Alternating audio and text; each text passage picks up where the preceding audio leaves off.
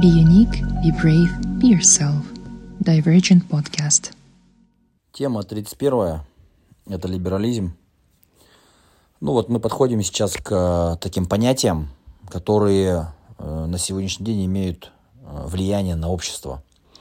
Ну, вообще большинство людей не, не парятся, вот, не изучают вот эти вещи, что такое либерализм, что такое консерватизм, что такое традиционализм, там, еще что-то там, что такое демократия, что такое там коммунизм.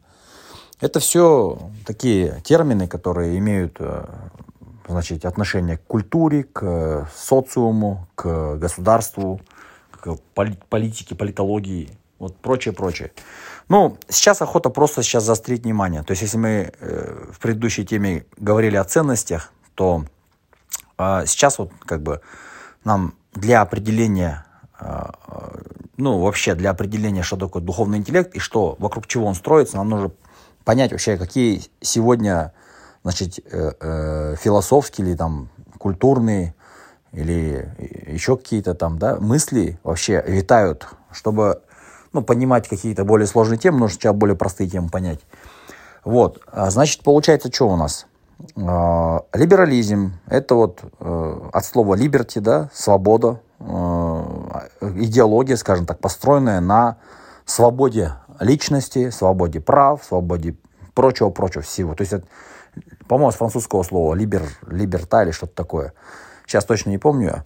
Но примерно либерализм, он а, ну, начинается, если вот так вот, отголоски либерализма, это вот в 1215 году была вот Магна Карта, Хартия вольности была подписана, а, если я не ошибаюсь, между королем и там какие-то люди, представители народа пришли, и они начали вот, подписали эту Хартию вольностей. Ну, я могу вспомнить, но, в принципе, это, ну, сейчас кто слушает, многим не надо это. Если надо, кто откроет, пускай посмотрит там в интернете, информации много на этот счет. То есть, какие-то права. Раньше были короли, раньше была церковь, скажем, если мы религиозность, о религиозной говорим, о стороне, да, то есть раньше церковь христианская, она правила, она имела огромное влияние, начиная там уже с 2-3 века, когда Рим стал разваливаться, то есть 1700 лет назад, э, церковь начинала как бы укрепляться. Э, она начала потом делиться, значит, э, естественно, православие появилось, католицизм, православие, позже протестанство. В общем, если вот уходить корнями туда, в историю, то причина возникновения вот, либерализма это вот то, что, скажем, а, авторитаризм, да, скажем, или э, диктатура да, королей. То есть короли, э, церковь, это были э, значит, институты, которые э, правили людьми. Ну, то есть церковь собирала дань, например. Церковь могла, ну, не знаю, казнить кого-то, э, могла отлучить от церкви так как все были тогда верующими, а, то если тебя отлучали от церкви, как будто тебя на улицу выбрасывали, все, и ты никому не нужен. Тебе никто там не еды дает, с тобой никто не здоровается. То есть полная такая социальная изоляция была. И люди не могли представить себе, не мыслили себя без вообще, без церкви. В принципе, куда ты идешь, везде была вера. Все были покрыты, женщины, христианки, мусульманки, иудейки, неважно. Все. А, ну, в общем, была определенная сложившаяся какая-то культура, которая на основе религиозных ценностей была построена. Вот, значит, э, что получается у нас? Э, ну, естественно, короли злоупотребляли властью, церковь тоже. Там можете на этот счет там много фильмов есть. Э, вплоть до того, что извращенство все там даже доходило до там, того, что там какие-то папы римские, там, ну, то, что мы сейчас называем, там, педофилия, все такое. Есть фильм даже про это, я не смотрел его, но вот он вышел, Оскар, по-моему, получил.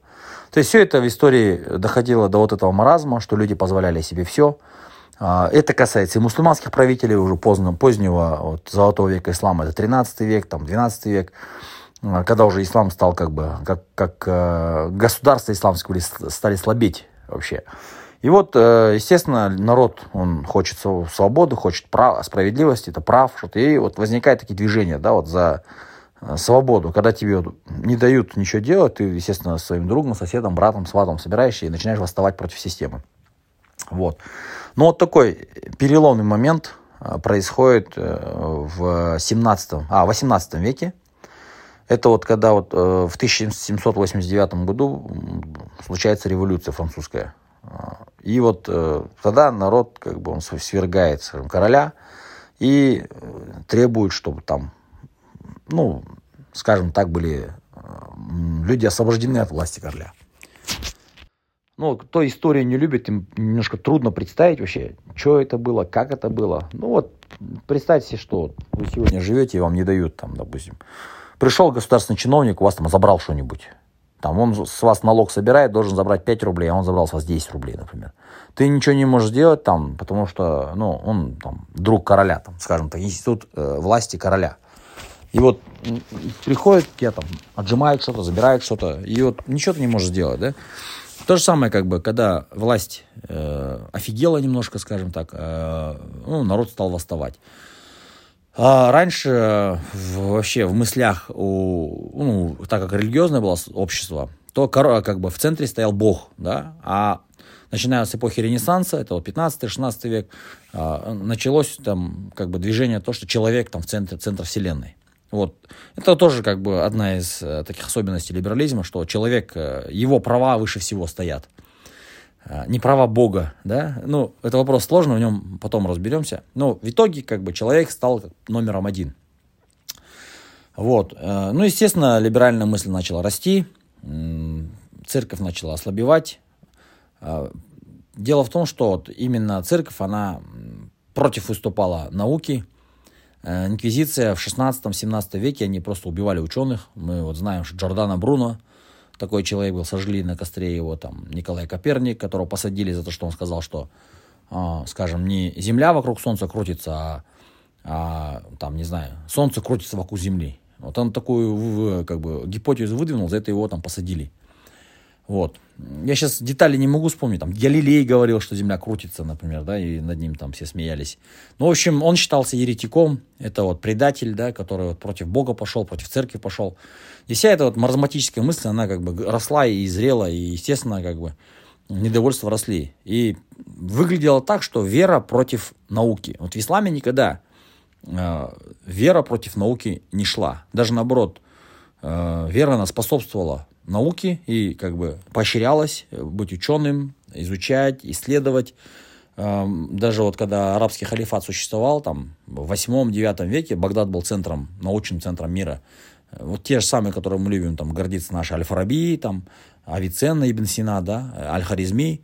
Харизм это наша Средняя Азия, это Узбекистан сейчас, город Хива, это вот Харизм.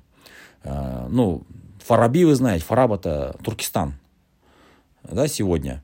Ой, Фараб это Отрар город. Это вот Дешауэльдер сейчас, Южно-Казахстанская область. Э, Туркестанская область сейчас. И вот э, оттуда выходили ученые, которые по приглашению э, ехали в Багдад.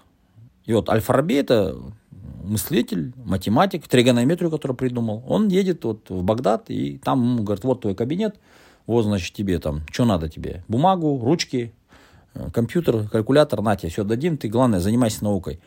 И как, как, как таковой, ислам всегда поддерживал науку. В христианстве было наоборот.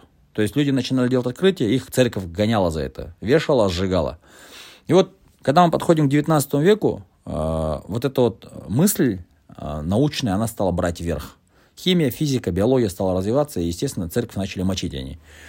Вот. А все как бы это, а, либерализм, он как бы, можно сказать, вот, объединился с наукой, да. И вот уже в 20 веке э, наука взяла свое, либерализм взял свое, и религия оказалась как бы врагом, да, потому что она ограничивает во всем. Это нельзя, то нельзя, и все такое, да. Надо, но не надо, никто не думает. То есть то, что религия говорит, допустим, какие-то правильные вещи, которые там, ну, скажем так, нужны людям, они, например, ну, об этом либерализм особо не думает, например. То есть э, в основе идеи либерализма лежит что? Человек, он имеет право выбора, он имеет право выбирать, что он хочет, и все, до свидания. То есть никто пускай не лезет в мою жизнь, и, и он, я ни в, ни в чью жизнь лезть не буду. То есть я сижу дома у себя, пью водку, допустим, да, и, и кому какое дело? Если я никому не мешаю, то все, никто не лезьте ко мне, я что хочу, то и делаю, я сам знаю, что я хочу делать. Ну, это вот простыми словами, если без научных терминов, там, приблизительно, вот как это обычным языком говорить, вот примерно либерализм вот это вот. То есть я хочу волос крашу фиолетовый цвет, хочу я гей, хочу я там феминистка или кто-то еще. Как, какая тебе разница, я же тебе не мешаю. Вот в основе либерализма лежит вот это.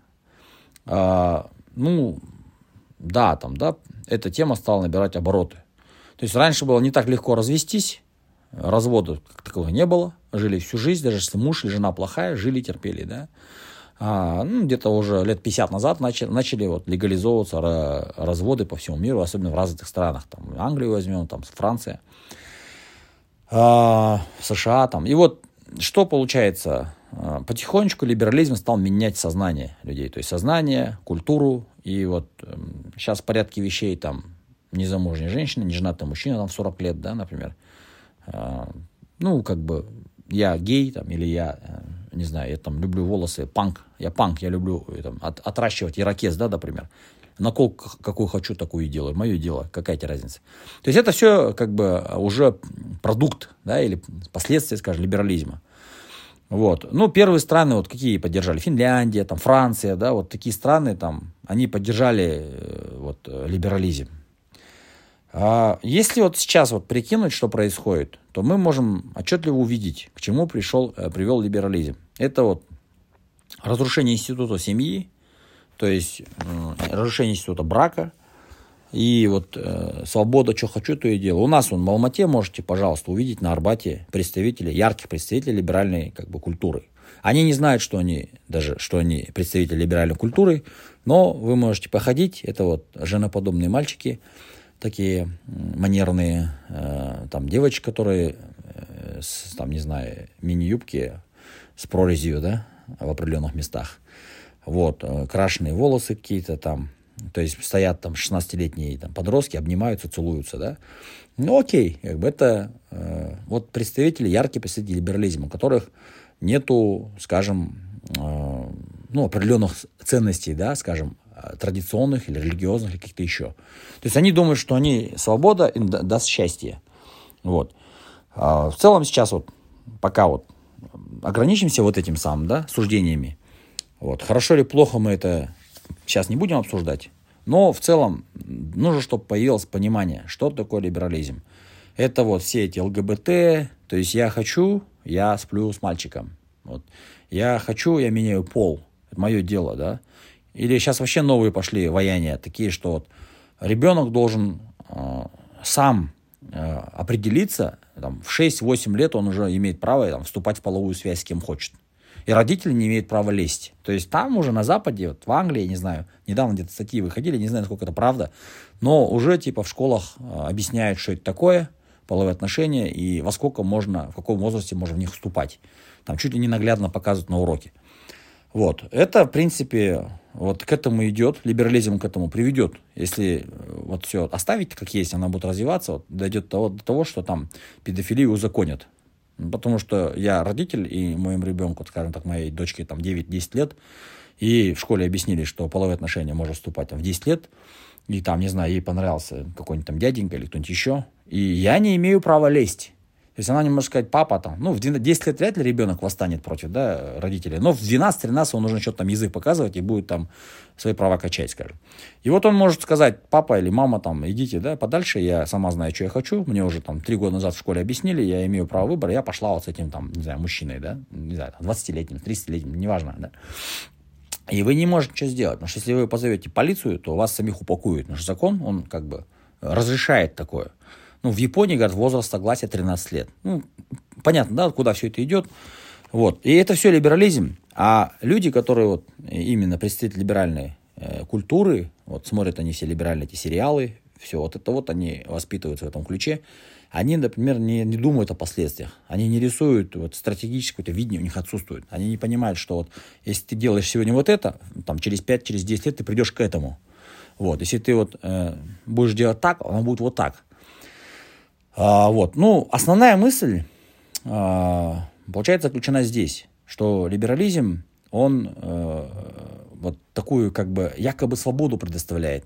И человек, он, откуда он знает, как себя вести? Да он смотрит по сторонам, направо, налево, там, да, телевизор включил, Netflix включил, там, аниме включил, посмотрел, там, а, все, вот так надо себя вести.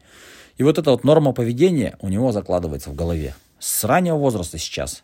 То есть сейчас телевизор включаешь, там 150 каналов. И ты можешь смотреть там, да, вот, как бы, что хочешь. Что ты смотришь, вот тем ты и становишься. Такие культурные ценности ты впитываешь. Поэтому сегодня у нас вот э, либерализм набрал обороты. И мало кто сейчас вообще разбирается, нужно это или не нужно, полезно это или не полезно. Вот.